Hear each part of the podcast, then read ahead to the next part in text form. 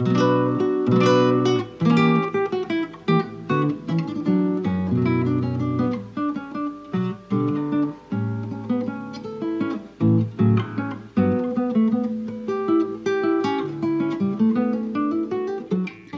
und herzlich willkommen zu einer neuen Folge von den Bohrleuten. Ich habe heute einen Gast, der zum ersten Mal dabei ist. Ja, Alexander Dilger. Ich bin Professor für BWL an der Universität Münster und jetzt kein ausgewiesener Energieexperte, aber wir würden ja vor allem die wirtschaftliche Seite beleuchten. Da kenne ich mich etwas aus. Ganz genau. Und jetzt, warum kommen wir überhaupt auf dieses Thema und äh, warum habe ich mir den Alexander in die Show geholt? Äh, wir haben auf, wir haben eine lange Geschichte äh, gemeinsam sozusagen. Wir haben schon in der Vergangenheit immer wieder diskutiert, sowohl auf Twitter als auch auf dem Blog. Ich werde da in den Show Notes entsprechend alles verlinken.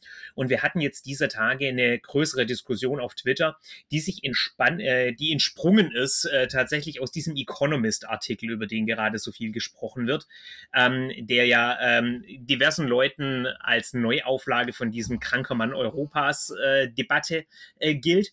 Und von dort aus ging es dann im Endeffekt los über die Frage von staatlichen Investitionen äh, ziemlich direkt zur Energiepolitik.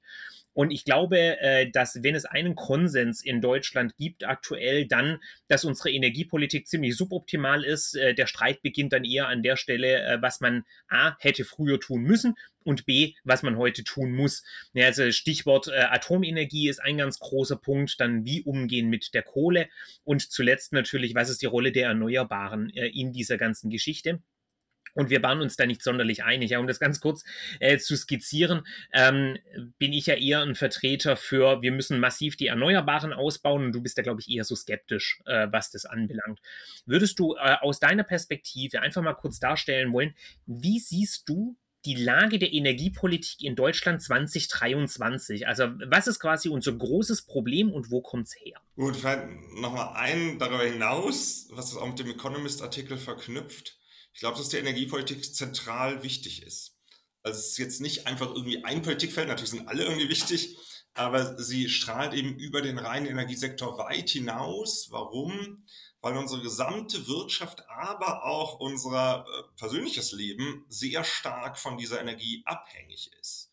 Also ganze Industrien leben davon, dass sie günstig zum Beispiel Strom bekommen oder auch andere Energiequellen wir zu Hause müssen irgendwie heizen, wir brauchen das Licht, was eingeschaltet ist, wir haben immer mehr technische Geräte, wir fahren Auto, überlegen jetzt, ob wir umstellen auf E-Mobilität, auch in dem Bereich. Aber selbst wenn nicht, also das ist ja trotzdem Energiethema, dass wir eben dann mit anderen ähm, Stoffen fahren. Und das heißt, es strahlt in fast alle anderen Bereiche aus.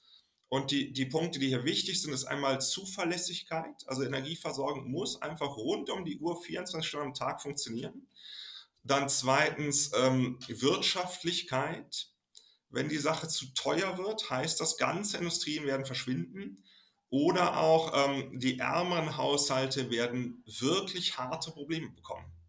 Also wenn man sich sozusagen seine Stromrechnung nicht mehr leisten kann, der Strom würde abgeschaltet werden, ist das ja schon ein gravierendes Problem. Oder wenn man sein Auto sich nicht mehr leisten kann, aber eigentlich darauf angewiesen ist, ist das ein ganz gravierendes Problem für die Menschen.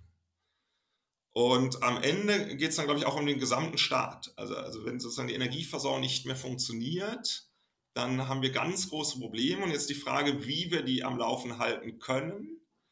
Und da hatten wir angefangen jetzt mit diesen erneuerbaren Energien, die werden ausgebaut. Jetzt kann man darüber streiten, ob das weit genug ist. Und der zweite Punkt hier ist, glaube ich, noch, ob sie alleine reichen oder ob wir nicht komplementäre Sachen brauchen. Komplementäre Sachen wären dann aus deiner Sicht vermutlich am ehesten die Atomkraftwerke gewesen, die wir ja jetzt aber nicht mehr haben. Sehe ich das richtig? Schauen wir mal eins zurück. Also die Strategie war doch von Frau Merkel, die hier nicht so hoch angesehen ist, aber, aber trotzdem, sie hat ja eine Strategie, dass sie die Erneuerbaren ausbaut und gleichzeitig auf Gas setzt. Und das ist für sich genommen jetzt nicht so dumm, wie es aus heutiger Sicht scheint. Warum? Weil Gas eine gute Eigenschaft hat, die zum Beispiel Atomenergie oder auch Kohle so nicht haben.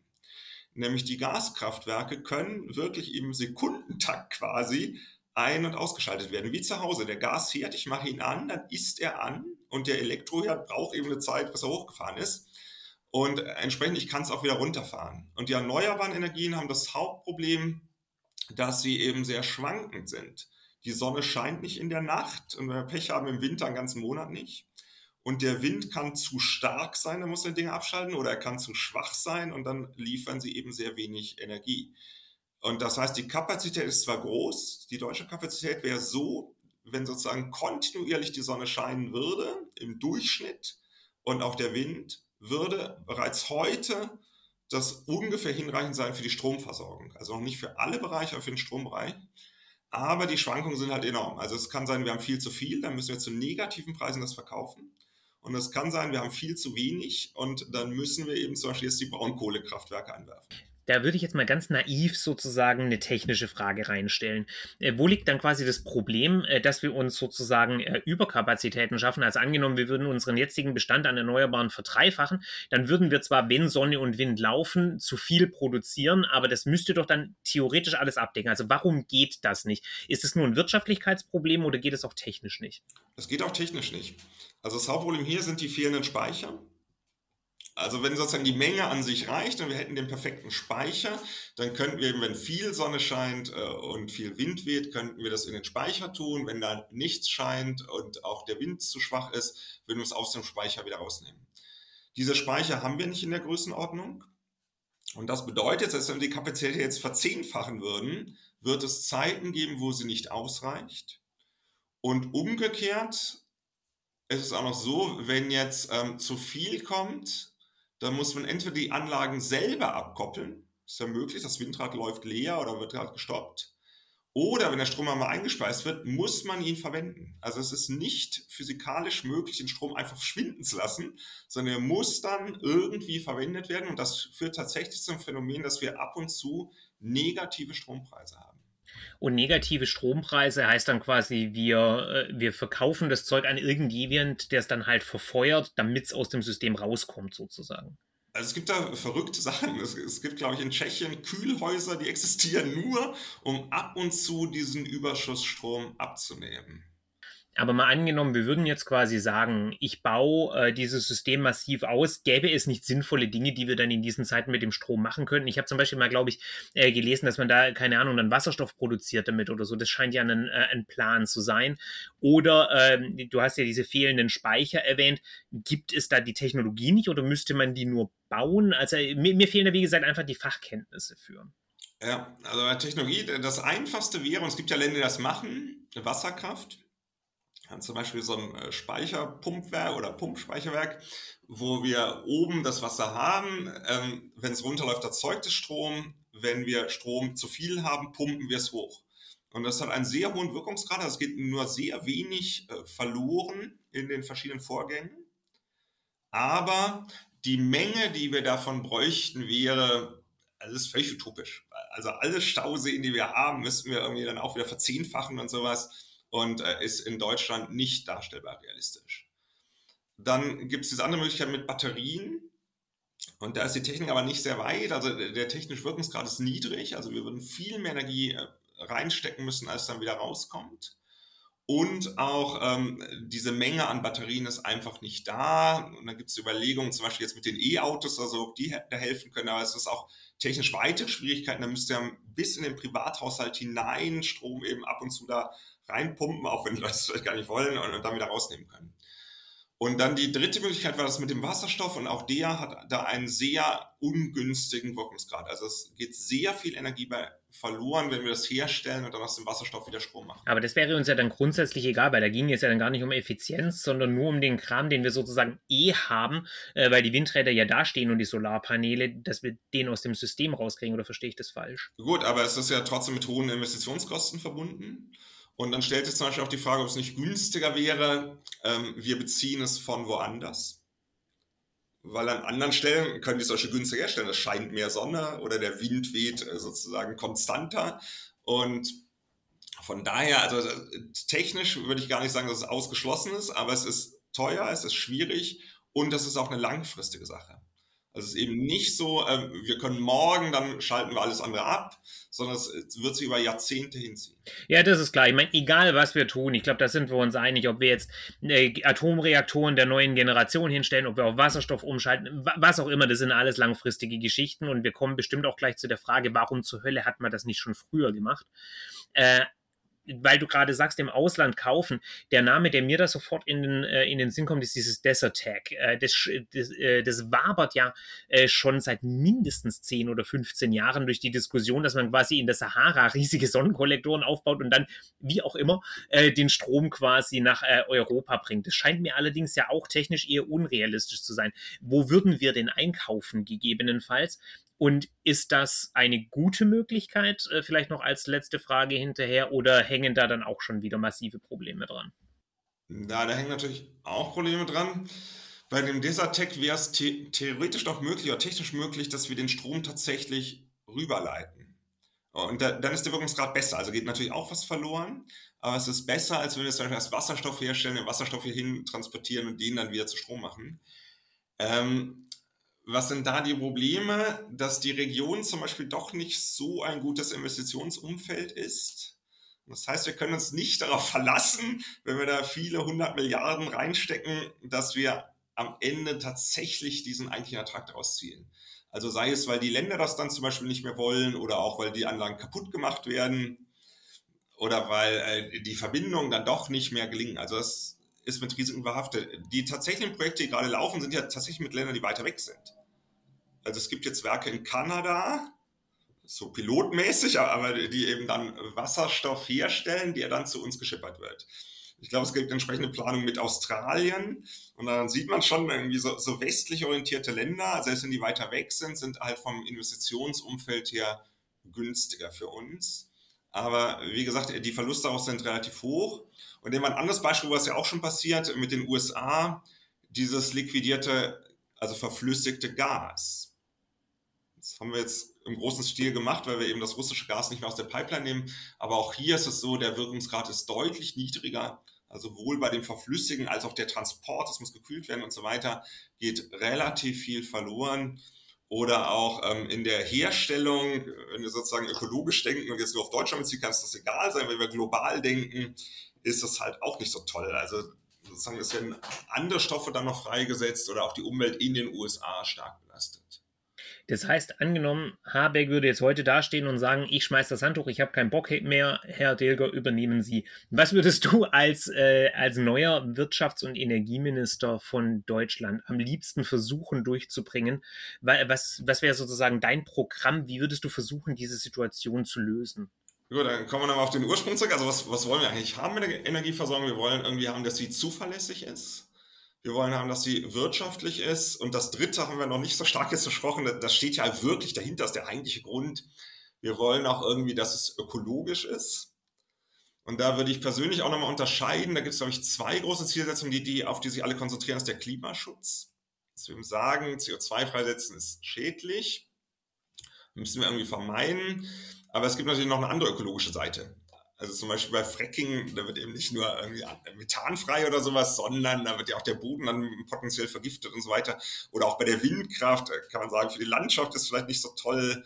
Oder bei den Solarsachen äh, wird vielleicht der Boden dann auch nicht so genutzt, wie er es sonst machen würde. Wir fällen Wald dafür oder sowas. Also das ist sozusagen dieser Dreiklang. Wir wollen ähm, eine zuverlässige Versorgung haben, wir wollen eine günstige Versorgung haben und wir wollen eine ökologische Versorgung haben. Und vermutlich, jetzt bin ich ja Ökonom, wie das so ist, ähm, wir haben jetzt Trade-offs dazwischen. Und die beste Lösung liegt in der Regel, das kann man nicht sagen, ist absolut so, aber in der Regel in der Mitte. Also wir versuchen alle Ziele relativ gut zu erreichen, verabschieden uns aber davon zu sagen, ein Ziel muss total erreicht werden, koste es, was es wolle. Und aus meiner Sicht hieße das ähm, für dieses Klimaschutzziel, sind diese rein nationalen Anstrengungen nicht wirklich optimal. Weil Deutschland dafür eben doch zu klein ist. Oder dann gibt es ja das Argument, wir sind das große Vorbild für die Welt. Wenn wir mal ehrlich sind, das klappt nicht. Also, also äh, theoretisch hätte das klappen können, aber faktisch ist es nicht so. Also die anderen Länder folgen uns nicht in dem Kurs, den wir fahren. Und das kann man auch gut verstehen, weil es eben hier große Probleme gibt. Und das heißt, aus meiner Sicht wird es mehr bringen. Wir konzentrieren uns darauf, international was zu machen. Also Minimum EU, aber eigentlich reicht das nicht. Also wir brauchen die USA an Bord und wenn wir ehrlich sind, wir brauchen China an Bord, die heute am meisten CO2 ausstoßen und wir brauchen auch Indien an Bord. Brasilien. Und das heißt, also wahrscheinlich die ganze Welt kriegen wir nicht, aber wenn die großen Emittenten dabei sind, wäre viel gewonnen. Und hier gilt dann tatsächlich, das ist eben großes Kollektivgut der Welt, ob wir eine Tonne CO2 ausstoßen, ob die Chinesen das tun, ob es aus dem Vulkan kommt, ist für das Weltklima egal. Also es geht einfach hier um Mengenbetrachtungen und der ökonomische Ansatz wäre die günstigste Variante, wie wir einfach Mengen reduzieren können. Oder ist ja global noch krasser, ähm, der globale Ausstoß an CO2 steigt immer noch. Also wenn es uns irgendwie gelingen würde, auch nur diese Steigerung aufzuhalten, also dass wir sagen, wir, wir stoßen immer noch riesige Mengen in die Welt, aber ähm, es wird nicht noch mehr, wäre tatsächlich ein Fortschritt gegenüber heute. Und mein Eindruck ist, dass die politische Anstrengung zu wenig darauf gerichtet ist. Also wir gucken ganz stark national, haben sehr ehrgeizige Ziele, was ich nicht grundsätzlich ablehnen würde, aber es ist eben so hinten raus. Zum Beispiel, wir wollen jetzt 65 Prozent Senkung gegenüber 1990 bis 2030 erreichen, wir jetzt nicht schaffen, hat Habeck gerade zugegeben. Und dann wollen wir tatsächlich bis, glaube ich, 2050, vielleicht sogar 45 auf 0 Prozent. Und ich glaube, die, diese letzte Meile sozusagen jetzt nochmal dann auf Null zu senken, das ist natürlich extrem ambitioniert. Und vermutlich wäre es besser dann zu sagen, naja gut, lassen wir vielleicht 20 Prozent stehen und bauen woanders mehr ab. Also wir, wir, geben zum Beispiel Geld doch dafür, dass China was abbaut, dass Afrika gar nicht erst anfängt, so viel zu verbrauchen und so weiter. Und wenn wir für einen Euro da ähm, mehr CO2-Ausstoß vermeiden können als bei uns, ist es insgesamt ökonomisch und ökologisch besser das, ich stimme dir inhaltlich quasi erst einmal grundsätzlich zu oder sachbezogen äh, im Endeffekt. Ich glaube, das ist auch, was du gerade skizzierst, ist, glaube ich, auch komplett unkontrovers. Ja, egal mit wem du sprichst, sozusagen, äh, jeder wird dir immer sofort und emphatisch bestätigen, jawohl, es ist eine globale Aufgabe, wir haben nur ein Weltklima, alle müssen zusammenarbeiten. China, Riesenthematik, ja, als die größten Emittenten mit äh, immer noch steigenden äh, Ausstoß, Indien, Afrika, ja, alles gigantische Themen. Nur das Wie äh, ist ja gewissermaßen die große Frage. Also es gibt ja aktuell keine, keinen realistischen Plan, mit dem wir irgendwie China dazu bringen, auf dem äh, Klimaschutzsektor zu kooperieren, geschweige denn Indien, Brasilien oder sowas. Äh, also zumindest nicht unter den Prämissen, die wir als, äh, ich sag mal, der Westen in große Anführungszeichen aufstellen. Nee, die würden ja für sich jetzt auch nicht gelten lassen, dass ihnen das Weltklima egal ist. Damit haben sie vermutlich auch einen gewissen Punkt. Ähm, aber zumindest sind die nicht bereit, unter den Prämissen, die wir gerne hätten, äh, quasi den Part zu übernehmen, den wir ihnen zudenken. Das ist ja quasi äh, die Problematik Nummer eins. Also wie kriegen wir diese Kooperation hin? Die ist, die ist ja das große Desiderat äh, jeglicher Klimaschutzpolitik. Und da gibt es bislang wenig, äh, wenig, was man sehen kann. Wir können uns ja schon innerhalb der EU nicht einigen. Wenn ich mir anschaue, äh, zum Beispiel die Rolle von Polen äh, und deren ähm, wirklich gerade, geradezu absurde Versteifung auf die Kohleindustrie.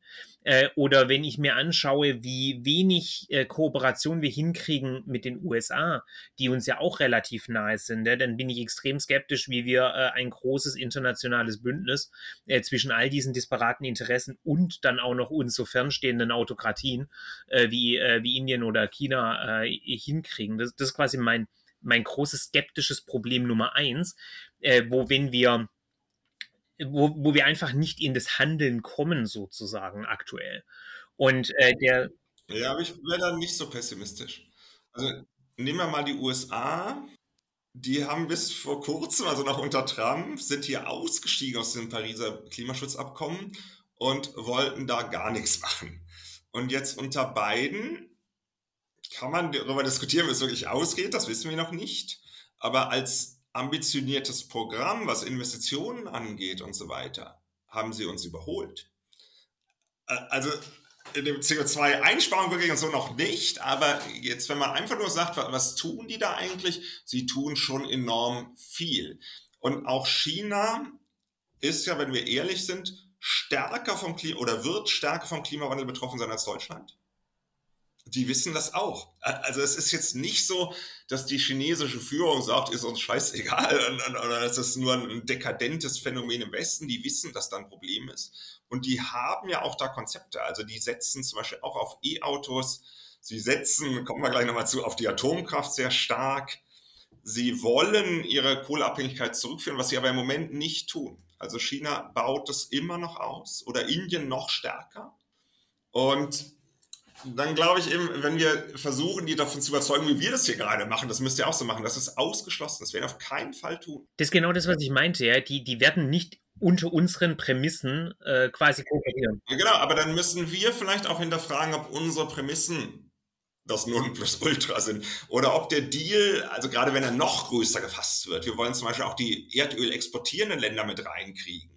Da kann der Deal ja nicht irgendwie sein, auch wir hören ja mal auf, euer Zeug zu kaufen, sondern ähm, wir wollen zum Beispiel das runterfahren. Das könnte in deren Interesse sein. Also denken wir mal klassisch, was macht die OPEC eigentlich? Sie verknappt das Angebot, weil sie bei gleichbleibender oder steigender Nachfrage höhere Preise erzielen kann. Jetzt nehmen wir mal an, hm, das versalzen wir den jetzt so ein bisschen. Könnte man ja sagen, okay, dann verknappen wir das Angebot eben noch stärker. Also ihr sollt noch Geld dafür kriegen. Wenn wir es auf Null rückfahren, bringt das nichts. Aber wenn sozusagen die Mengen einfach kleiner werden, und ich glaube, es könnte auch der Deal sein mit Indien. Wir können dir nicht verbieten, dass die Kohle nutzen und so. Aber wir könnten die vielleicht dazu bringen, dass sie die effizienter nutzen und dass äh, dieser immer noch äh, global vorhandene Anstieg an CO2 dann zumindest zu einem Rückgang wird.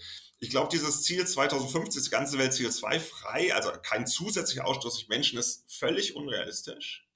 Und dann ist die Frage, ob man dann sagt, äh, machen wir aber trotzdem, dann sind wir besonders ambitioniert oder dann äh, wir Deutschen stoßen nichts mehr aus. Aber es ist eben im Weltmaßstab, ist das unbedeutend wenig. Und wenn wir es schaffen, wir einigen uns, zum Beispiel weltweit gibt es dann einen CO2-Preis, der aus unserer Sicht eigentlich zu niedrig ist, aber er ist weltweit da, wäre der reale Effekt aus meiner Sicht größer. Ja, da würde ich dir gar nicht widersprechen. Ähm, die große Befürchtung, die ich immer habe, ist, dass wenn man, wenn man das verfolgt, sozusagen, und das ist auch eine Beobachtung, die ich in den letzten Jahren immer wieder gemacht habe, dass von dieser Argumentationslinie, wie du sie äh, gerade bringst, dass quasi Deutschland ja vergleichsweise wenig tun kann, äh, dass die entsprechenden Maßnahmen anderswo äh, grundsätzlich einen größeren Multiplikatoreneffekt hätten, etc. Soweit richtig. Nur, ähm, wenn ich das quasi sage, und dann als Begründung dafür hernehme, dass wir hier jetzt erst einmal quasi nichts tun, gleichzeitig passiert aber auch anderswo nichts wegen der gerade beschriebenen politischen Umsetzbarkeit, dann wird das sehr schnell äh, so eine Ausrede, quasi die Hände in den Schoß zu legen. Nee, nee, das ist klar. Also das ist, glaube ich, wichtig. Es darf nicht sein, dass wir nichts tun. Erstens, wir müssen im internationalen Bereich was tun. Da tun wir aus meiner Sicht zu wenig. Und zweitens, wir sollten auch national oder jetzt europäisch was tun aber vielleicht diese überambitionierten Sachen weglassen. Also aus meiner Sicht ist wirklich so eine ökonomische Sache. Wenn wir da eine Tonne CO2 einsparen können noch und das kostet uns 20 Euro, ist ein guter Deal, sollten wir machen. Wenn es uns aber, es gibt da so Rechnungen für bestimmte Projekte, die gemacht werden, es kostet uns 10.000 Euro, ist das einfach kein guter Deal. Das ist einfach ganz schlechte Politik. Und dann würden wir lieber einen kleinen Anteil dieser 10.000 Euro nehmen, um was anderes zu erreichen. Nehmen wir ein anderes Beispiel, was auch ganz wichtig ist und schwierig ist natürlich, aber äh, aus meiner Sicht müsste man sich mehr bemühen. Der Regenwald, der wird immer noch abgeholzt. Und ich, aus meiner Sicht, wir müssen das stoppen, aber müssen stoppen heißt ja nicht, äh, wir schreiben den vor Brasilien, ihr dürft nichts mehr abholzen. Es kann auch nicht heißen, wir schicken die Bundeswehr und verhindern jetzt die Abholzerei, sondern es muss doch sein, wir treffen mit denen einen Deal und der Deal muss am Ende so sein, dass er für alle besser ist. Im Endeffekt müssen wir die bezahlen. Ja, wir müssen die dafür bezahlen, aber clever bezahlen. Also wenn wir einfach nur Geld überweisen, wird nämlich nichts passieren oder es wird dann so sein, nächstes Jahr Hand nochmal aufgehalten. Aber wahrscheinlich muss es so sein. Wir zahlen ihnen jedes Jahr was für den Regenwald, der da ist oder auch eben, dass bestimmte Ziele erreicht werden. Nicht weiter abholzen oder sogar wieder was aufforsten. Und äh, jetzt muss man darüber reden, also es ist ja immer noch ein globales Problem. Warum soll Deutschland dafür zahlen, dass Brasilien nicht abholzt? Wahrscheinlich müssen wir das koordinieren. Also wir müssen sagen, mindestens Europa oder die USA auch noch dabei. Wir machen einen großen Deal und zwar auch wieder mit den großen Ländern. Wenn Brasilien, Indonesien und so weiter stoppen, ist viel gewonnen, selbst wenn dann irgendwie ein kleines Land doch noch was machen würde. Ja, äh, da bin ich sofort dabei. Ja, wir reden, wovon wir hier im Endeffekt ja reden, ist letzten Endes so ein gigantischer Mix aus Entwicklungshilfe, einem Marshallplan, einem Klima-IWF. Äh, irgendwie sind, sind da diese Aspekte ja alle dabei. Also was es im Endeffekt bräuchte, wäre, glaube ich, wirklich äh, sowas ähnliches wie der IWF, nur eben für, äh, für dieses Klimaprogramm. Also so eine Art gigantischen Fonds, äh, in den diese Länder alle einbezahlen und aus dem dann die Mittel kommen, um zum Beispiel Brasilien äh, da dazu zu bringen, den Regenwald nicht abzuholzen, um Indien dazu zu bringen, äh, die gegebenenfalls eben Solarpaneele in die Dörfer zu stellen, statt Kohlekraftwerke in die Heide und so weiter und so fort. Äh, die, ich meine, die genaue Ausgestaltung ist natürlich, der Teufel ist immer in den Details, das ist äh, überhaupt keine Frage. Aber ich denke, äh, eine solche Art wäre letztlich die, die einzige Sache, die ich mir vorstellen könnte, wie das jemals äh, politisch umsetzbar wäre. Ja, dass du wirklich äh, eben so einen riesigen Topf aufmachst, in den jedes Land mit einem festgelegten Satz Geld wirft, erneut wie beim IWF quasi, äh, wo äh, gegebene, du kannst es an die wirtschaftliche Leistungsfähigkeit koppeln oder du musst halt sagen, auf der, an, äh, auf der anderen Seite, vielleicht reicht es ja auch, äh, diese Mitbestimmungsrechte dran zu hängen. Das tut ja beim IWF auch. Äh, da, äh, da geht es den, den Ländern ja auch äh, um die Mitspracherechte, warum die da äh, ihre Kohle reinwerfen. Und äh, genauso wie bei Entwicklungshilfe würde sowas ja letzten Endes auch für nationale Politik benutzt werden. Ja? Äh, also die jeweilige äh, Ausarbeitung äh, dieser äh, Programme, da würden wir ja schon auch in irgendeiner Art und Weise von profitieren. Ja, oder wenn man dann eben die Golfstaaten äh, dafür, äh, da bezahlt, die Fördermengen zu drosseln äh, und dann könnte man aus diesem Fonds sozusagen so à la Tankrabatt gewissermaßen nur auf globaler Ebene das abfangen und, und, und. Ja, also da gibt's ja äh, entsprechend Optionen, mit denen man das tun könnte. Das sehe ich durchaus als eine realistische Möglichkeit. Und wenn das aufgesetzt werden würde, dann würden wir das Geld ja tatsächlich entsprechend sinnvoll verwenden. Was halt ein Problem wäre, wenn das dann so läuft wie bei diesen äh, Dingen, wenn ich zum Beispiel einen Flug buche, wo ich dann anklicken kann, ja hier äh, zahl noch äh, diese CO2-Abgabe, da ist ja mittlerweile, glaube ich, hinreichend erwiesen, dass das komplett für ein Popo ist. Äh, und wenn das dann quasi in die Richtung läuft, dass wir, dass wir uns da sozusagen nur ein reines Gewissen erkaufen, aber es kommt nichts dabei rum, dann zahlen wir nur Geld, das versickert irgendwo äh, und äh, es ist erst nichts gemacht. Ich glaube, das ist der entscheidende Punkt. Ähm, das ist total schwierig auszugestalten. Aber wenn es gelingt, und deswegen sollte man da noch mehr investieren, politisches Kapital, intellektuellen Schmalz und so weiter, wenn es gelingt, ist es eine echte Win-Win-Situation. Also nehmen wir nochmal das mit diesen Ausgleichszahlungen beim Fliegen. Jetzt nehmen wir mal an, die Projekte sind nicht alle nur Schmu, sondern äh, uns gelingt es wirklich. Also wir können dadurch CO2 einsparen oder es macht es ja so schwierig, äh, nur verhindern, dass noch mehr ausgeblasen wird, als zum Beispiel im Regenwald, wir erhalten irgendwas. So, wenn es jetzt wirklich gelingen würde, ich zahle diese Kompensation, dann habe ich den Realeffekt erreicht, als wenn ich nicht geflogen wäre. Also ich habe das ausgeglichen. Oder unser Ziel, dass wir auf null CO2 kommen wollen. Seien wir mal ganz realistisch das kann sowieso nur eine Netto-Null sein. Es kann nicht sein, also es ist ausgeschlossen, wie wir wirtschaften, das ist ja nicht nur Energieversorgung, das steckt dann auch Industrie, chemische Industrie und so weiter und an weiteren Stoffen, Landwirtschaft. Also es ist sozusagen ausgeschlossen, dass wir eine Brutto-Null erreichen. Und wenn wir jetzt schon bei der Netto-Null sind, könnte man ja überlegen, wäre aus meiner Sicht wirtschaftlich effizient. Ähm, wir könnten auch Kompensation über andere Länder machen. Also sozusagen Deutschland stößt doch noch CO2 aus, aber wir reduzieren woanders stärker. Wir könnten dann sogar negative Ziele definieren. Wir können definieren, weil wir ja schon in den letzten 100 Jahren so viel in die Luft geblasen haben, wollen wir jetzt sozusagen was rausnehmen. Jetzt gibt es sogar diese Verfahren, ähm, dass man physisch was rausnimmt. Aber ehrlich gesagt, die sind auch noch nicht sehr weit ausgereift und, und ist wahrscheinlich im Moment auch zu teuer und nicht gut. Aber wenn wir sozusagen wirklich nur aus dem Kreislauf, also wir tragen dazu bei, dass der Regenwald erhalten bleibt. Wir tragen dazu bei, dass die anderen den Ausstoß zumindest nicht weiter vergrößern. Glaube ich, dass das sinnvoll wäre und die Finanzierungsoption haben wir jetzt sozusagen schon aufgezeigt. Sie hat immer noch eine moralische Seite, weil rein egoistisch gedacht, das ist ein Kollektivgutproblem. Wir können auch sagen, ist uns scheißegal. Oder denken wir an Rüstungskontrolle oder so. Wahrscheinlich ist es auch so ein Ding, wir müssen das verknüpfen der Anreiz für China, dass sie selber einsparen, wird größer, wenn wir sagen, wir verknüpfen das, wir sparen ein, wenn ihr einspart. Und nicht, wenn wir sagen, wir sparen auf jeden Fall ein und wenn ihr mehr macht, machen wir noch weniger. Ähm, das ist sozusagen der Anreiz falsch gesetzt. Und der Anreiz muss sein, Chinesen, ihr seid auch betroffen vom Klimawandel, wollen wir nicht gemeinsam das reduzieren? Die sagen, wir haben keine Lust, dann sagen wir, dann reduzieren wir auch weniger und das schadet uns allen. Das ist eine spannende Idee. Ich bin nicht ganz sicher, ob, ähm, ob mir das nicht zu zynisch auf der einen Seite gewissermaßen und zu gefährlich auf der anderen Seite ist, quasi zu sagen, so wir machen absichtlich das Klima mit kaputt. Nein, wenn wir ehrlich sind, Deutschland ist auch zu klein wieder. Also wir haben da gar keine Bedeutung. Aber wer es zum Beispiel machen könnte, sind die USA. Und die Analogie wäre hier wirklich mit Rüstungskontrolle. Also wenn du sozusagen, wir sagen, eigentlich haben wir so viele Atomwaffen und so weiter, dann gibt es ja die Idee, wir rüsten einfach mal einseitig ab, aber wahrscheinlich funktioniert das nicht. Sondern man muss einen Deal machen, wir rüsten ab, ihr rüstet auch ab. Und das halte ich grundsätzlich hier für möglich. Und zwar nicht, äh, wie bei Atomwaffen auch, auf Null. Das wird nicht funktionieren.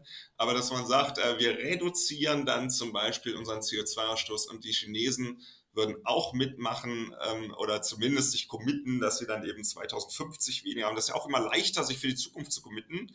Aber wir sehen es gerade in Deutschland. Es kann auch sein, dass die Commitments nicht eingehalten werden.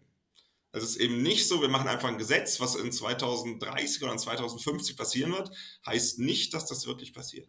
Das ist das, was ich schon seit Ewigkeiten sage, gerade auch im Hinblick auf die Schuldenbremse oder sowas.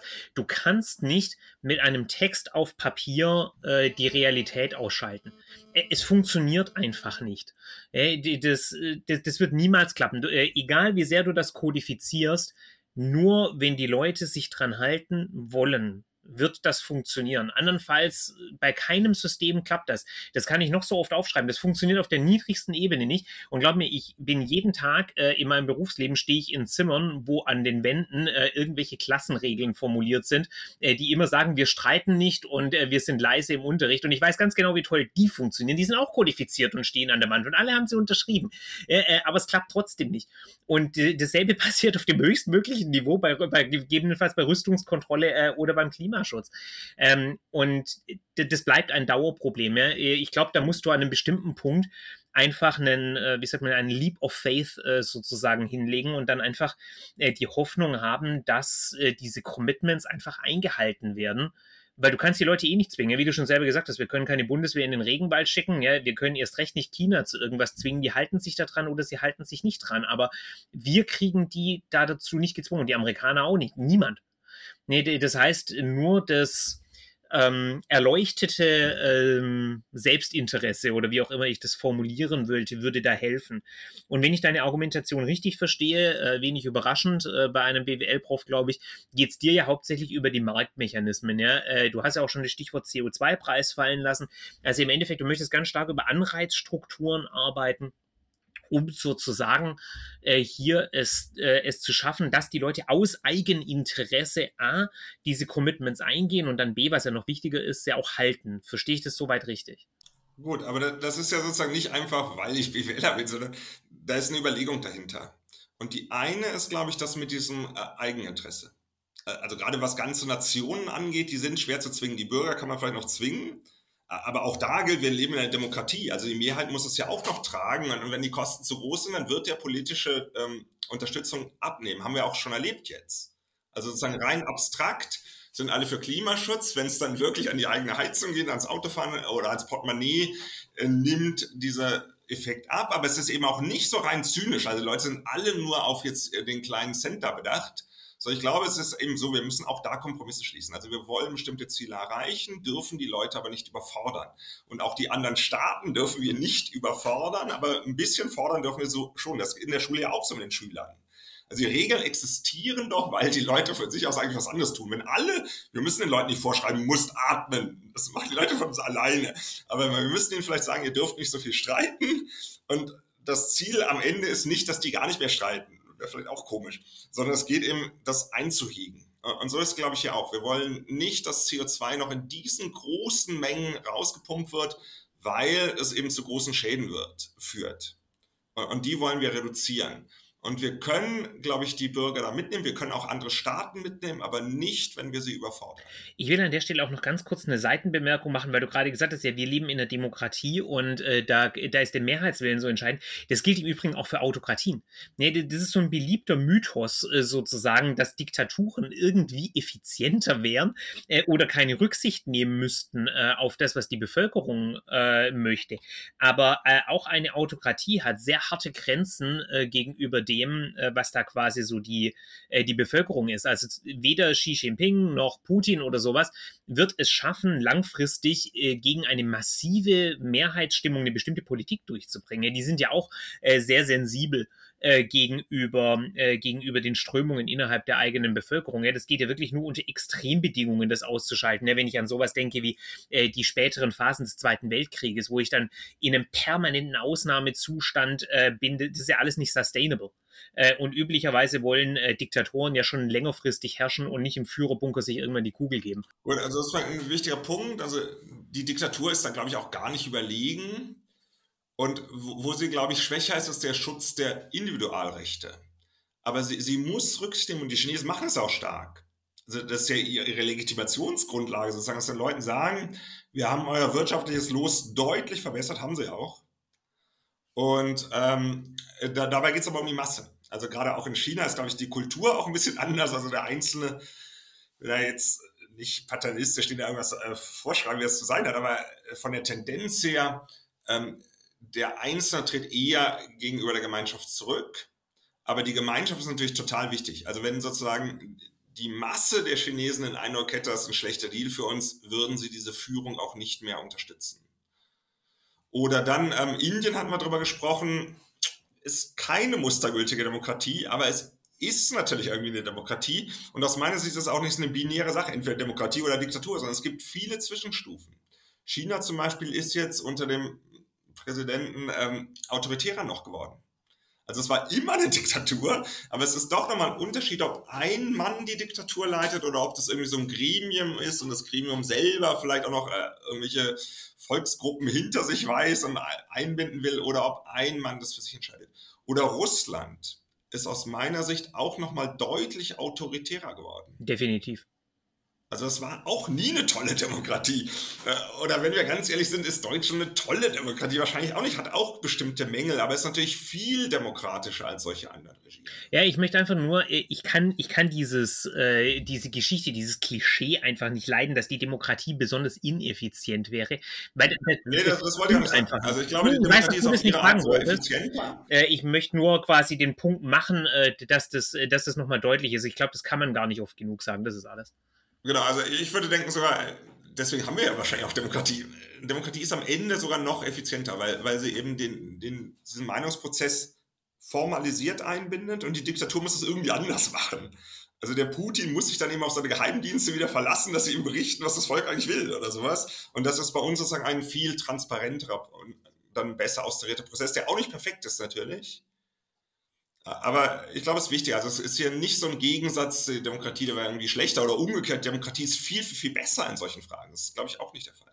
Ja, ich glaube, da hat alles so seine, äh, seine Vor- und Nachteile. Ähm, ich würde dann jetzt quasi äh, zu einem grundsätzlicheren Punkt bei der Umsetzung wiederkommen, und zwar was die Maßnahmen anbelangt. Ja, du hast jetzt gerade äh, argumentiert eben in diese Richtung von Internationalisierung und dann eben äh, die wirtschaftliche Effizienz sozusagen als Hebel zu benutzen, um äh, da dann gegebenenfalls die maximal mögliche äh, CO2-Menge einzusparen. Und mein Ansatz, ähm, die, den ich, bei dem ich derzeit quasi in meinen eigenen Überlegungen immer wieder bin, ich äh, bin eher auf diesem Trip, äh, dass ich quasi sage, äh, wie es im Englischen so schön heißt, ja, everything in the kitchen sink, äh, äh, dass wir quasi schlichtweg eine Maxi, äh, auf maximale Wirkung gehen sollten, einfach weil der Prozess mittlerweile so weit vorangeschritten ist und äh, dieses Effizienzmerkmal eher in den Hintergrund stellen. Äh, ich nehme an, da würdest du mir eher widersprechen. Ja, also Effizienz heißt ja hier, ich kann mit dem gleichen Aufwand von dem Ziel mehr erreichen als jemand, der weniger effizient ist. Oder jetzt andersrum gewendet, also wenn ich ein Ziel vorgebe, wie viel ich da erreichen will, kann ich jetzt zu geringeren Kosten erreichen. Das heißt, ich habe sozusagen was übrig für was anderes, also um dann gut zu leben oder wie auch immer. Und das heißt, Effizienz ist hier, glaube ich, schon ein sehr wichtiger Faktor, gerade um die Ziele zu erreichen. Also es ist kein Gegensatz von effektiv und Effizienz, sondern äh, das verstärkt sich gegenseitig. Und, und das Einzige, was vielleicht auseinanderfallen könnte, aber es sind problematische Fälle, sind Extremlösungen. Also wenn wir sagen, zum Beispiel CO2 wird ganz verboten, da ist da vielleicht nicht mehr viel mit Effizienz zu holen. Ähm, aber wenn wir sagen, äh, wir wollen eben auf 65 Prozent reduzieren, also um 65 Prozent reduzieren zu vorher oder auch um 90 Prozent reduzieren, denke ich, wenn wir es effizienter machen, ist es halt besser, weil unser Gesamtaufwand niedriger ist, der Wohlstandsfluss ist niedriger, die Bereitschaft, dass die Leute mitmachen, wird höher sein. Ja, und genau bei dem Punkt bin ich skeptisch. Ich meine, eh, klar, ich kann sowas wie CO2 verbieten, das ist genau mein Punkt. Ja, sowas kann ich aufschreiben, aber das, hilft ja nichts. Das ist, äh, das ist einfach totes Papier in dem Moment, wo ich es tun würde. Deswegen Extremlösungen so oder so, das ist kompletter Quatsch. Deswegen, ich habe ja auch null Geduld für diese ganze Degrowth-Crowd. Äh, ja, also die, äh, die sind meiner Meinung nach völlig auf dem falschen Dampfer, schon allein, weil es eh nicht umsetzbar ist. Ich bin allerdings unsicher, ob wir tatsächlich bessere Umsetzungschancen haben, nur weil es effizienter ist. Ich meine, Wärmepumpen sind auch eine sehr effiziente Heizung äh, und guck, wie die Diskussion gelaufen ist. Ähm, und ich denke halt grundsätzlich, wenn wir quasi äh, uns, ähm, wenn wir viele Eier auf viele Körbe verteilen sozusagen, dann haben wir eine größere Chance, dass manches davon scheitert und ineffizient ist, ja, äh, aber wir haben auf der anderen Seite eine Chance quasi, dass mehr durchkommt. Und ich rede jetzt ganz spezifisch eben nicht in Effizienzkategorien, sondern eher in politische Durchsetzbarkeit, weil ich befürchte einfach, dass wir es nicht schaffen werden in politischen Prozessen und auch hier unabhängig davon, ob wir eine Demokratie sind, eine Diktatur oder irgendwas dazwischen, ähm, dass wir uns quasi auf ganz sachlicher Ebene äh, irgendwie jemals auf den bestmöglichen Weg einigen und den dann konsequent und kohärent durchgehen werden. Und ich denke, wir werden uns immer, äh, wie es im Österreichischen so schön heißt, durchwurschteln. Ne? Äh, und äh, quasi irgendwelche Pflästerchen aufkleben und kleine Lösungen finden und da bin ich eher so auf dem Trip, dass ich sage, wir müssen dann möglichst viele Dinge sozusagen probieren und gegebenenfalls ein Scheitern von manchen Sachen hinnehmen. Also wenn ich dann zum Beispiel solche, äh, solche Argumentationen höre, so äh, hier, wir müssen jetzt voll auf Wasserkraft, äh, Wasserstoff setzen, anstatt äh, XY zu machen. Ich bin eher, äh, oder wir müssen versuchen, die Kernfusionsforschung voranzubringen. Ich will einfach alles tun. Ja? Äh, ich will sagen, packt Forschungsgelder in die Kernfusion, ja. Lasst, äh, lasst diesen ganzen Wasserstoffkram, ja, probiert das halt aus mit den Wasserstoff Wasserstoffheizungen und den Wasserstoffzügen und den Wasserstoff, was auch immer es da gibt. Aber gleichzeitig brauchen wir halt auch die Ladesäulen für E-Autos und so weiter und so fort. Und ich weiß, dass das ineffizient ist. Aber äh, ich befürchte eben, dass, dass wir uns den Luxus äh, des Versuchs einer optimalen Lösung nicht mehr leisten können und dass wir eh nicht in der Lage sein werden, den Konsens über die optimale Lösung tatsächlich herzustellen. Vielleicht bin ich dazu pessimistisch, aber äh, das. Ja, ich glaube, das ökonomische Rangehen ist ja ein anderes. Es ist nicht, dass die Politik jetzt versucht, für, von sich aus, also Habeck gibt vor, so und so werden wir am effizientesten CO2 einsparen, sondern die Idee ist, der Staat gibt den Rahmen vor. Wir definieren zum Beispiel hier diese Reduktionsziele und dann lassen wir über den Markt. Und wer ist eigentlich der Markt? Das sind eben dann Millionen Einzelentscheidungen. Also ganz viele Unternehmer und der eine probiert das aus, der eine setzt auf Wasserstoff und der andere setzt auf die E-Autos und so weiter. Aber auch zig Millionen Einzelhaushalte. Also jeder selber mit seiner Kaufentscheidung nach Preis, nach seinem grünen Gewissen und so weiter trifft jetzt Entscheidungen. Und gemeinsam wird jetzt die effizienteste Lösung gefunden. Oder wenn, wenn man es technisch sieht, wahrscheinlich wird nicht die allereffizienteste Lösung gefunden, aber eine ziemlich effiziente. Also es gibt sozusagen Kräfte, die jetzt Richtung Effizienz das Ganze ziehen. Wir haben einen einheitlichen CO2-Preis und dann werden eben Sachen, wo sich der nicht lohnt, ist zu teuer, werden dann gelassen und in anderen Bereichen werden sie gemacht. Und wenn wir mit Einzelsteuerung fahren, kann es sein, hatte ich eben ein Beispiel genannt, 10.000 Euro, um eine Tonne CO2 einzusparen. An der anderen Stelle pusten wir noch 10 Euro hinterher, damit eine mehr verbraucht wird. Und das heißt, wenn wir das sozusagen auf einen Level ziehen, und zwar möglichst über alle Sektoren hinweg, über viele Länder hinweg und so weiter, ist das Ergebnis insgesamt besser, als wenn wir kleinteilig eine Sache optimieren und mein Kaffeekocher hier verbraucht überhaupt kein CO2 mehr, aber mein Auto ist jetzt ein dicker SUV und verbraucht das Zehnfache. Also wenn wir sozusagen uns gelingt, es einheitlich über viele Sachen zu haben, einen einheitlichen Preis, sei es über die Zertifikate oder, das ist eine Alternative, die auch noch interessant ist, eine Steuer. Wir machen eine CO2-Steuer und der Rest ist dann egal. Also sozusagen, wenn ich die Steuer gezahlt habe, dann kann ich auch mit 180 mit dem Porsche fahren. Ich habe eben meinen Anteil sozusagen für erbracht. Denken wir nochmal eben diese Kompensation beim Fliegen, wenn es eine echte Kompensation ist. Ich sehe das alles. Und äh, ich würde auch niemals widersprechen, äh, dass das alles in der Theorie entsprechend funktioniert. Meine Skepsis, äh, da habe ich auch mal einen Grundsatzartikel dazu geschrieben, ich verlinke den auch wieder in den Show Notes, ist einfach, dass das politisch realistisch umsetzbar ist. Und auf der einen Seite würde ich noch kurz gegenpushen. Ich meine, Habeck gibt ja auch keine exakten Vorgaben sozusagen. Das ist ja auch sowas, was mich bei diesem Heizungsgesetz so ein bisschen stört. Das hätte ja letztlich auch nur den Rahmen vor, äh, vorgegeben, weil äh, da wurde dann immer so argumentiert, der zwingt einen Wärmepumpen einzubauen. Nee, es ging ja um ein Verbot von Gasheizung. Was du da danach einbaust, wäre ja quasi deine äh, Sache gewesen. Wir haben nur wenig Alternativen aktuell äh, zu den Wärmepumpen rumstehen. Aber äh, das wäre ja auch so eine Vorgabe. Und wenn ich mir anschaue, wie in der letzten Zeit diese politischen Maßnahmen und Debatten gelaufen sind, die, die wichtigsten Stichpunkte für mich wären der Tankrabatt auf der einen Seite, der Industriestrompreis ähm, und generell diese gesamte Gaspreisgeschichte, äh, die da jetzt abgelaufen ist, dann habe ich einfach eine profunde Skepsis, dass wenn wir diese wirtschaftlich effizienten Maßnahmen, und wir müssen ja hier zwangsläufig immer von volkswirtschaftlich effizient sprechen, äh, dass das äh, sich in äh, tatsächlich A, eine Akzeptanz in der Bevölkerung und B, in politische Durchsetzbarkeit übersetzt. Und zwar einfach aus dem Grund, dass volkswirtschaftliche Effizienz individuell extrem problematisch sein kann. Also Stichwort CO2-Preis ich sehe die Theorie da dahinter komplett. Ja, äh, also äh, wie das funktionieren würde, ja, das CO2 verteuert sich, damit werden entsprechende Anreize gesetzt, ja, da, ja, da, ja, da. Soweit so klar. Nur, ähm, wenn der CO2-Preis steigt, hat das ja profunde Konsequenzen für mich als Privatperson einerseits und für Industrien auf der anderen Seite. Also äh, wenn da der Staat den Rahmen vorgibt durch Zertifikatehandel oder CO2-Bepreisung oder sonst wie, dann schafft es ja trotzdem massivste Verwerfungen äh, innerhalb der Industrie, die in irgendeiner Art und Weise ausgeglichen werden müssen und in Privathaushalten ja genauso. Da gibt es ja dann so Überlegungen mit dem Klimageld auf der einen Seite. Äh, ich weiß gar nicht, wie das bei Unternehmen funktionieren soll, aber da, der wird ja quasi in das Preisgefüge ganz, ganz brutal eingegriffen, weil ja quasi die, äh, die Preisstruktur innerhalb der gesamten Wertschöpfungskette sich ändert. Weil da, wo das CO2 quasi hauptsächlich plötzlich emittiert wird, wird plötzlich sehr viel teurer und die Preise müssen ja dann quasi durch das ganze System wieder durchgereicht werden. Und die Reaktion auf einen effektiv vergleichsweise moderaten Preisanstieg, der kam jetzt nicht durch die CO2-Steuer, sondern durch Putins Angriffskrieg. Äh, aber die Reaktion der Politik war sofort mit massiven Subventionen gegenzusteuern. Und zwar auch von der FDP, Stichwort Tankrabatt.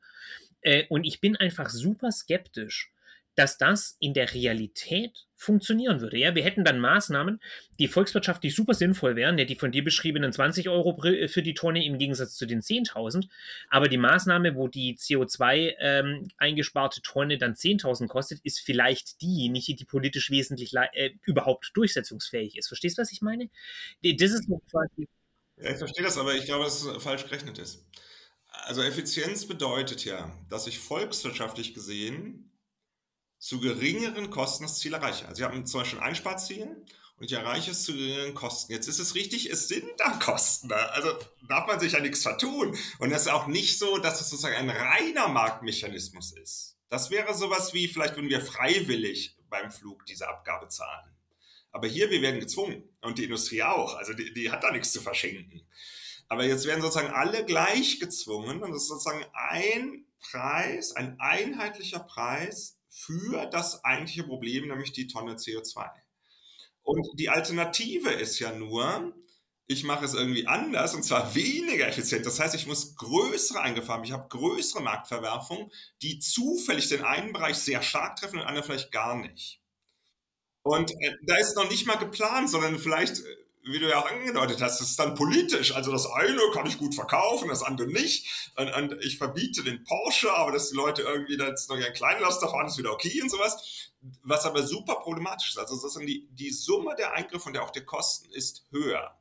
Und jetzt gibt es, glaube ich, aus meiner Sicht zwei große Sachen, die, die da noch ein Punkt sind. Das eine ist das mit diesem Klimageld, was übrigens Grüne und SPD versprochen, aber nicht gehalten haben bisher dieses Klimageld würde dazu führen, die Kosten sind ja immer noch da. Aber die Kostenverteilung ändert sich. Weil das Argument könnte sein, wenn wir nur den Preis haben, ohne Klimageld, also ohne dass was zurückfließt an die Haushalte, könnte das Argument sein, ich bin der Porsche-Fahrer, ich habe viel Geld. ich kaufe die Zertifikate und indirekt kaufe ich sie ja den anderen weg. Also ich diskriminiere den, der arm ist. Kann man drüber streiten, ob das wirklich so ist, aber, aber nehmen wir an, da ist ja ein Punkt. Also sozusagen, ich kann jetzt mit viel Geld, kann ich weiterhin viel verschmutzen. Auch nicht unendlich viel, weil das kostet ja was. Es wird teurer, wenn mehr reiche Leute das machen. Aber im Verhältnis zu den ärmeren Leuten können die Reicheren mehr machen. Können sie aber immer übrigens, bei den Verboten auch. Und ähm, bei dem Klimageld, jetzt kommt das Geld zurück. Und das heißt, der ärmere Haushalt hat noch was davon. Im Extremfall kann es sogar sein, der richtig arme Haushalt, der wenig CO2 verbraucht, hat wirklich was davon.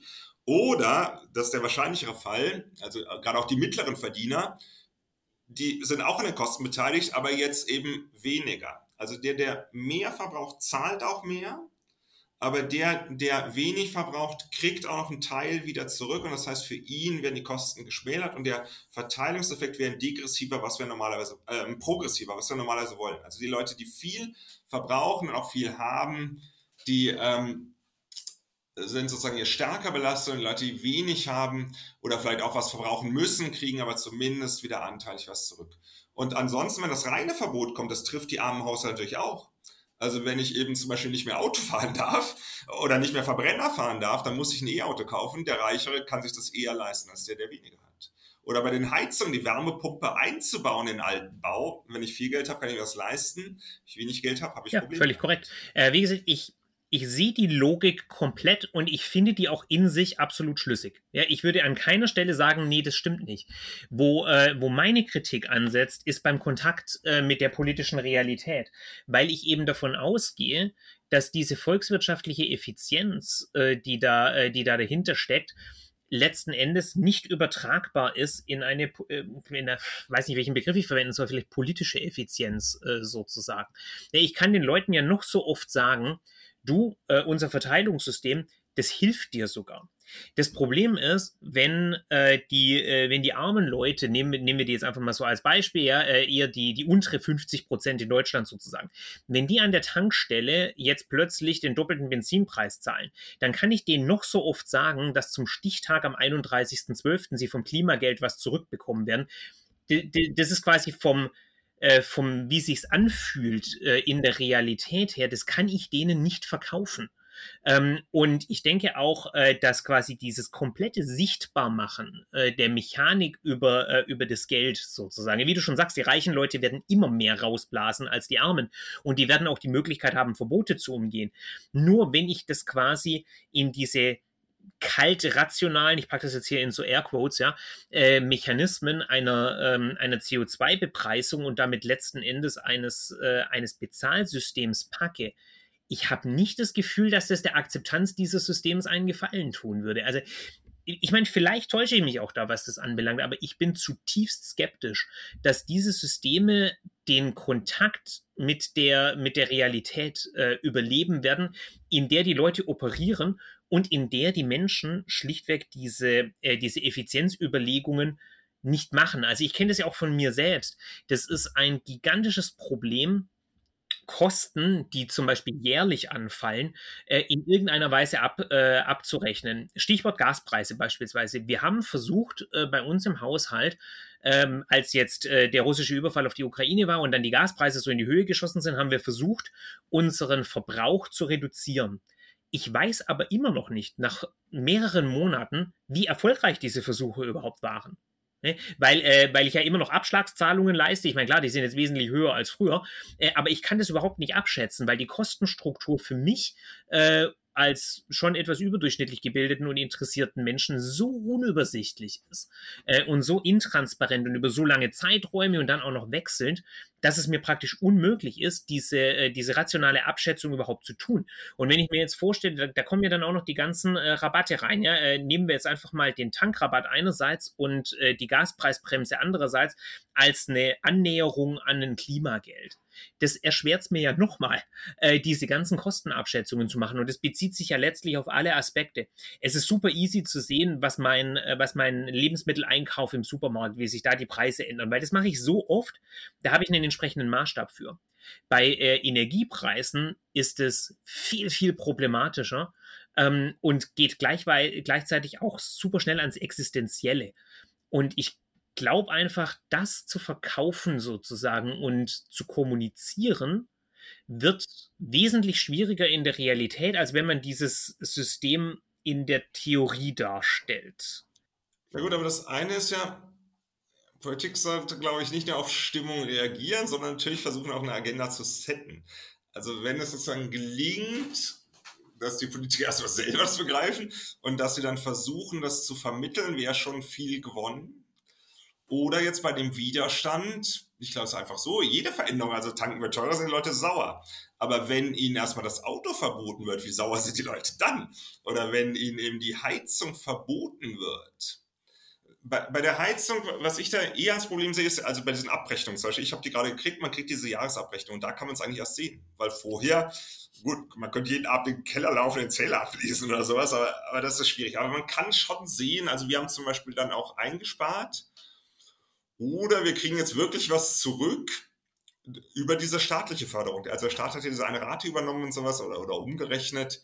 Und, und da kommt schon wirklich was zusammen. Aber am Ende ist es auch so, wie es ja auch im Lehrbuch steht.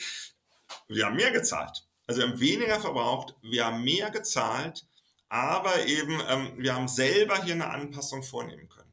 Und, und das große Problem, was ich eher sehe, ich bin nicht dafür, aber was für das Heizungsverbot ja sogar so ein bisschen spricht, das eine ist, ich kann das im Jahresverbrauch sehen. Das andere ist, wenn ich jetzt Investitionen treffe über Jahrzehnte, ist eben extrem schwer zu prognostizieren, was das eigentlich heißt. Also ich baue jetzt eine neue Gasheizung ein und wie wird der Preis in 20 Jahren sein? Das ist extrem schwer zu sagen. Das ist gar nicht zu sagen, wenn wir mal ehrlich sind. Ja, im Endeffekt äh, ist es eine, äh, ist es eine Fantasie die, äh, die da letzten Endes herrscht.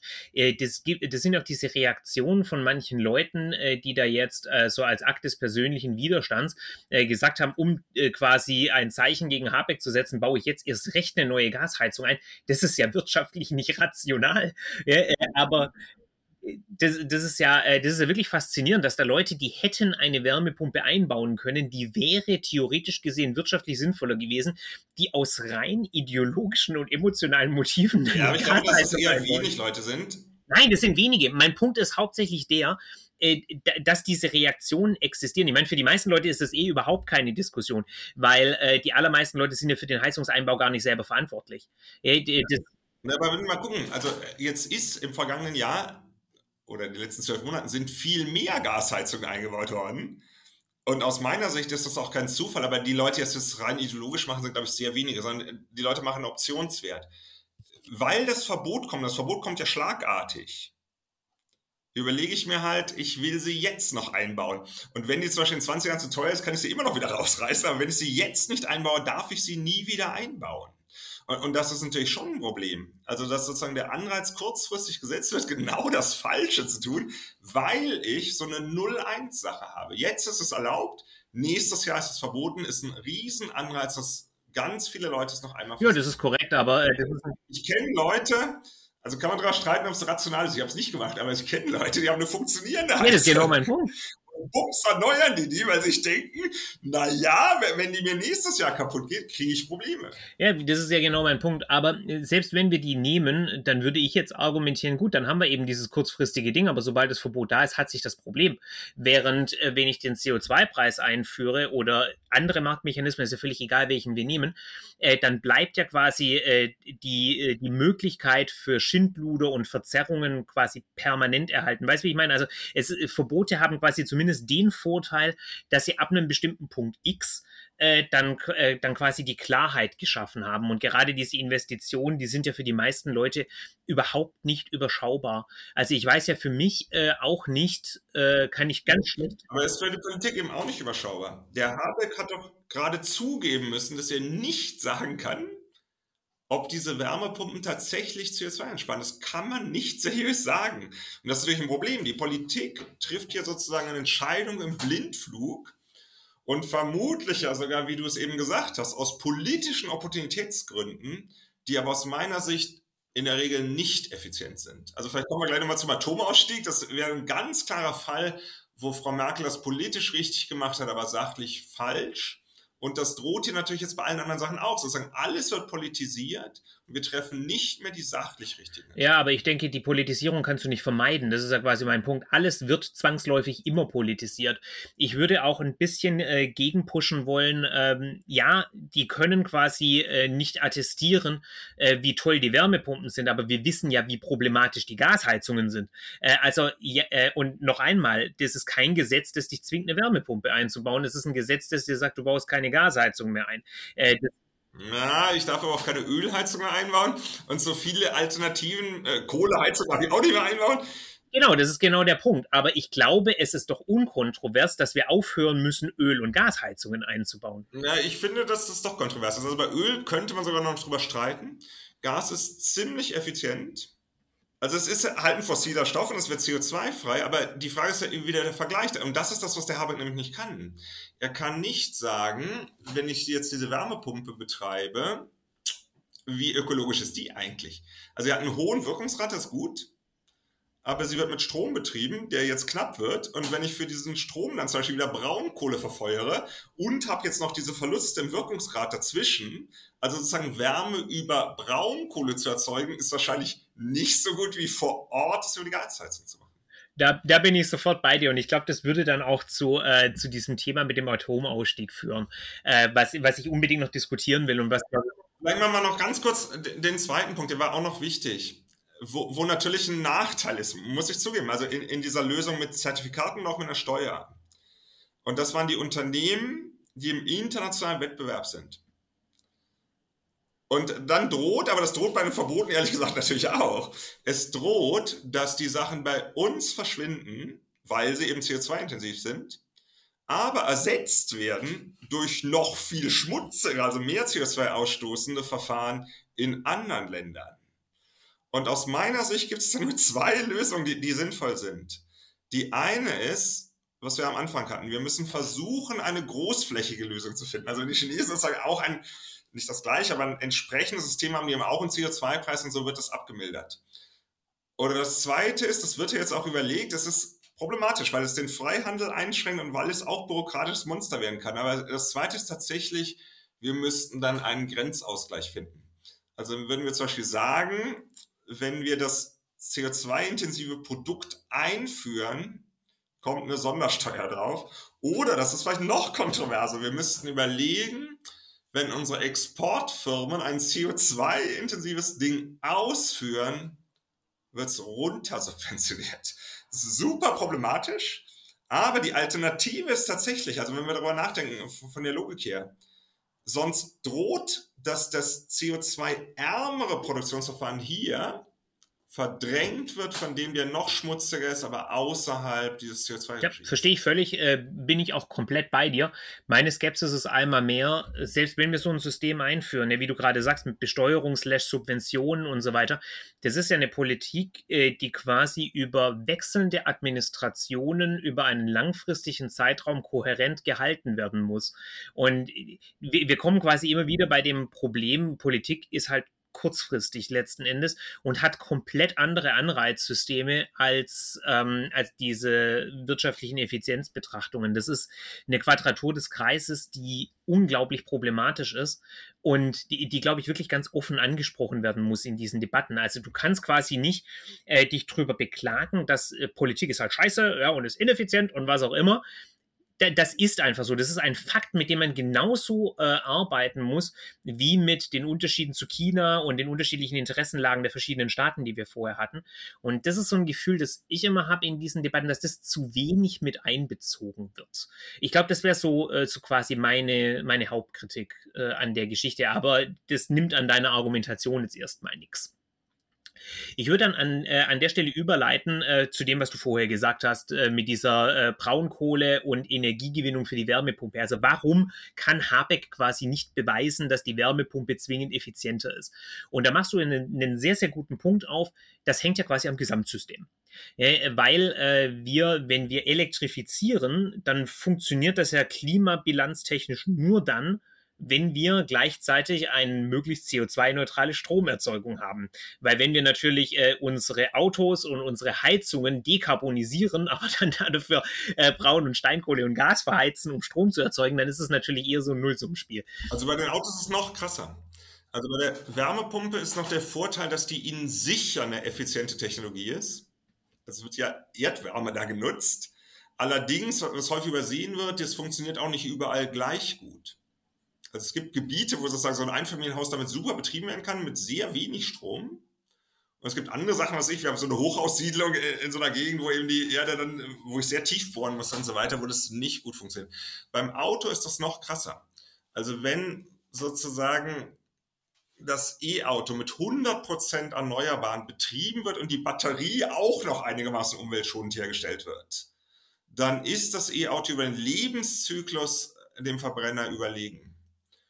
Wenn das aber nicht so ist, also wir haben sozusagen schmutzige äh, Batterieproduktion und auch noch dann Braunkohle verbrannt, um den Strom da herzustellen, dann ist es tatsächlich so, dass ein effizienter Diesel zum Beispiel weniger CO2-Fußabdruck hat als das E-Auto. Ich meine, da kommen wir in die ganze Problematik rein, dass der Individualverkehr eh äh, so ein bisschen eine Sackgasse ist, aus der wir nicht wirklich rauskommen. Aber das führt jetzt, glaube ich, an der, äh, an der Stelle zu weit und das stellt dann auch schon wieder eine grundlegende Systemfrage, die komplett unrealistisch ist.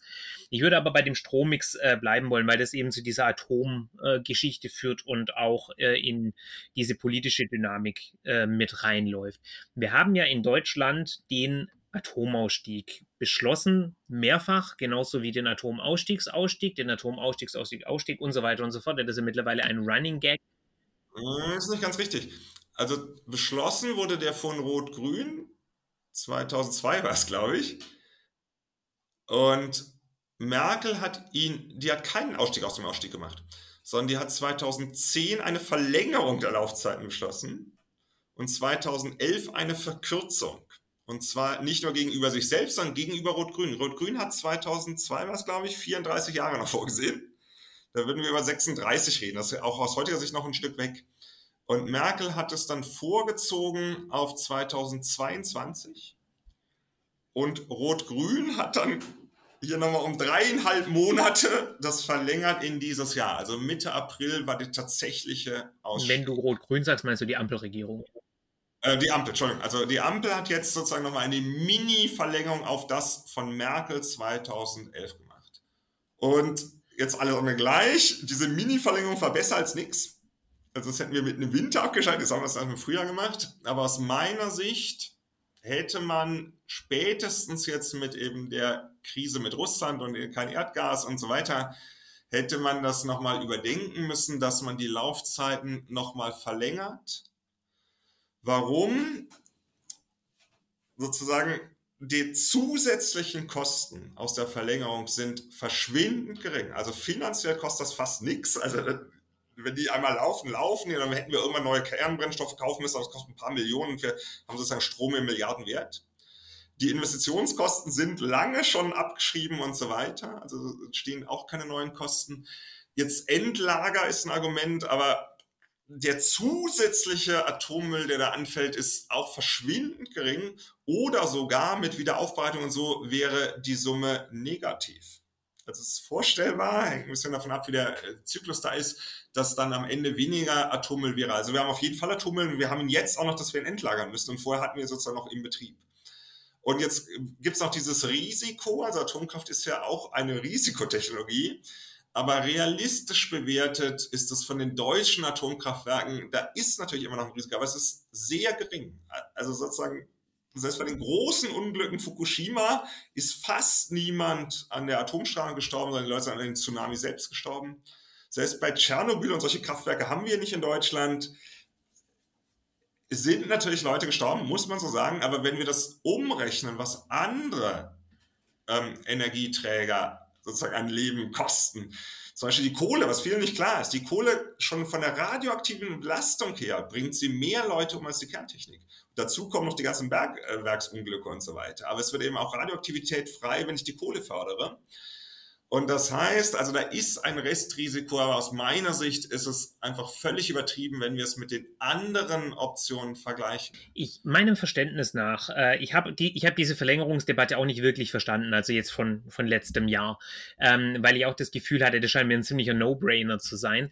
Und mein, mein Überblick über die Debatte, wie ich den gewonnen habe, ist, a, die Debatte hat stattgefunden. Ja, also das wurde ja durchaus diskutiert, weil du gerade meinst, man hat da quasi nicht drüber gesprochen.